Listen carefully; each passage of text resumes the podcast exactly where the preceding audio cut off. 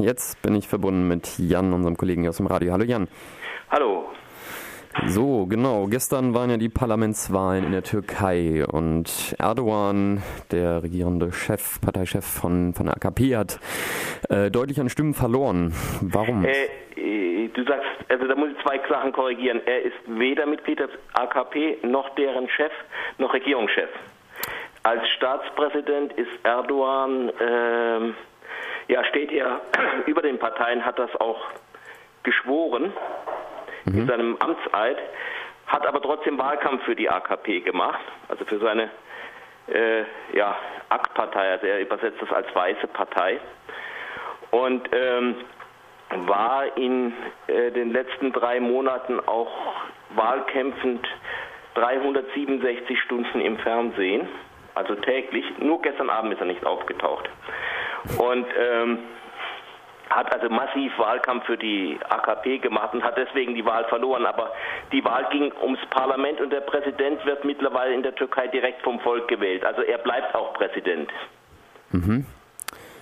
Genau, und ein wichtiger Bestandteil jetzt oder ein wichtiges Thema bei diesen Wahlen war ja eben, dass Erdogan auch dieses Präsidialsystem einführen wollte, also sozusagen seine eigene Machtstellung eigentlich ähm, ja, deutlich. Weiter ausbauen, die Verfassung schreiben. Mhm. Also was er inoffiziell macht, ist er praktisch zwar eigentlich nicht die Regierung führen darf, aber es schon fast tut.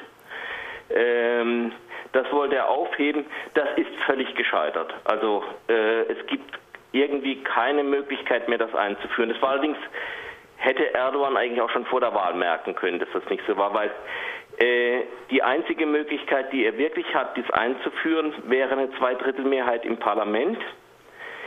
Er könnte auch ein Referendum machen, wenn er mindestens 60 Prozent der Abgeordneten hinter sich kriegt. Also das hat er jetzt eh alles nicht.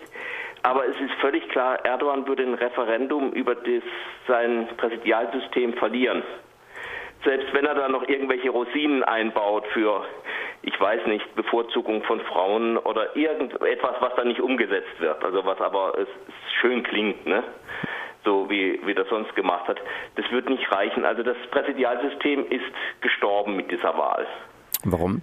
Äh, eben, weil er, also äh, es ist nicht abzusehen, dass er ein Referendum gewinnt.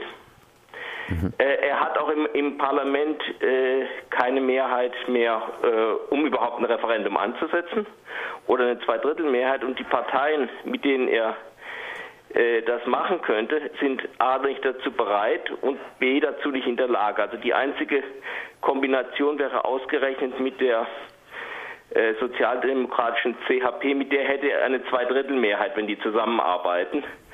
Aber dass die bei diesem Präsidialsystem mitmachen, halte ich für ziemlich ausgeschlossen. Also könnt, jetzt könnte es eine, äh, eine Koalition mit den Ultranationalisten geben von der MHP. Die sind, die haben zwar auch gesagt, dass sie mit Erdogan auf keinen Fall koalieren, aber ich würde jetzt nicht unbedingt drauf trauen. Und ansonsten Minderheitsregierung, Neuwahlen, wobei ich nicht weiß, was bei Neuwahlen anders rauskommen sollte. Hm. Erdogan hat sich völlig verfahren mit, äh, mit seiner Politik. Und wenn man sich jetzt, ich habe mir die Wahlergebnisse in der Fläche angesehen und dabei sind zwei Dinge interessant. Das eine ist, sind die kurdischen Gebiete. Da war Erdogans Partei immer stark da hat sie teilweise die Hälfte bis zwei Drittel ihrer Stimmen verloren. Vor allen Dingen in Diyarbakir. In Aare waren sogar zwei Drittel der Stimmen. Das heißt, äh, er hat da ein bisschen die Rechnung für Kobane gekriegt. Mhm. Für das kurdische Städtchen an der Grenze zu Syrien, dass er, äh, ja, wo er äh, zumindest verbal eigentlich die Angreifer unterstützt hat. Und nach Meinung der Kurden spricht einiges dafür auch faktisch. Das hat die Kurden erbittert.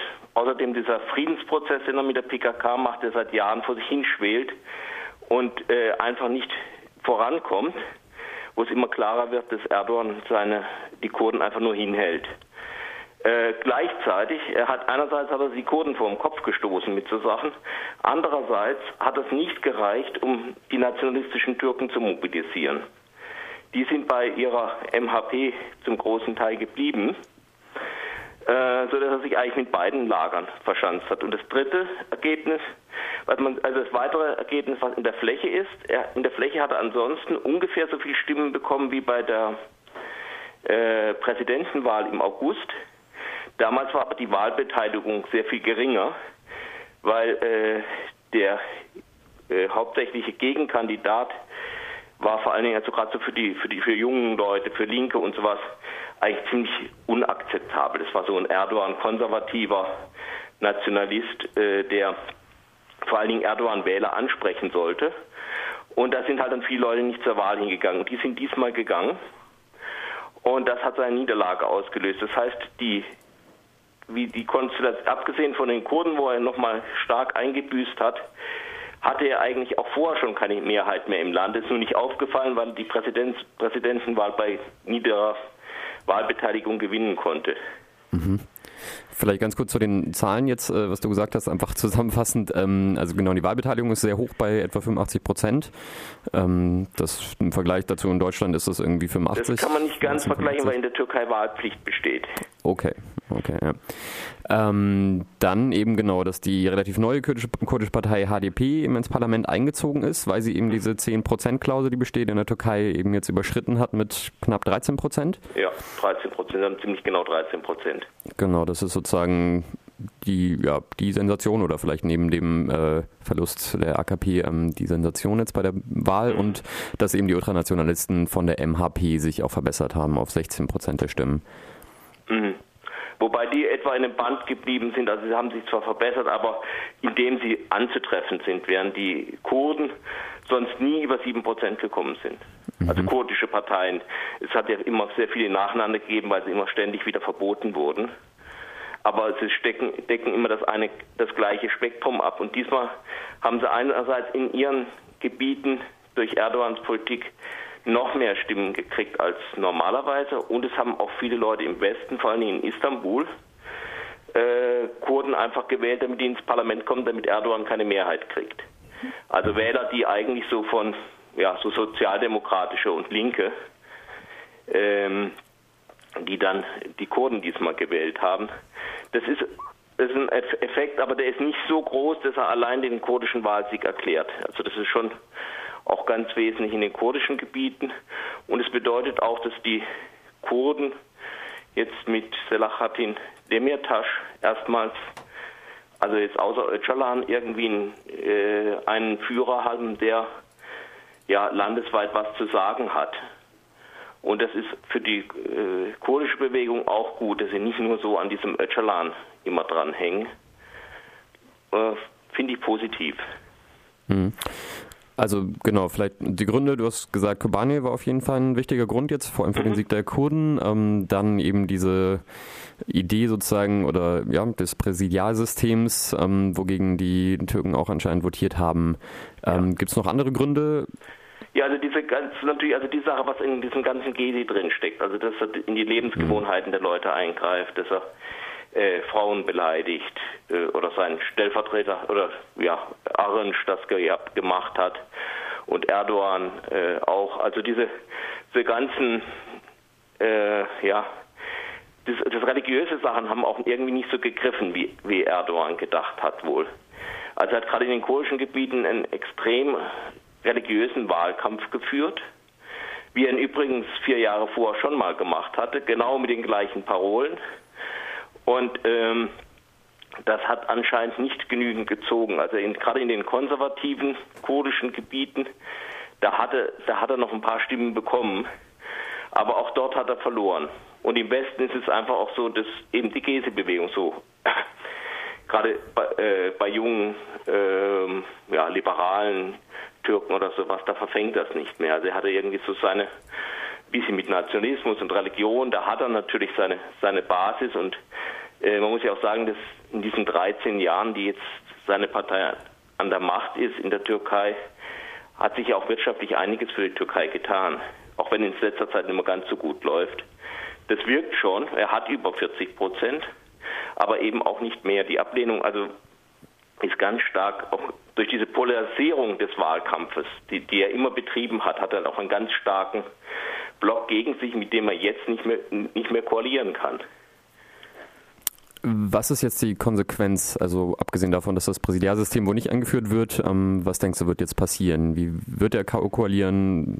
Wird es eventuell eine Neuwahl geben?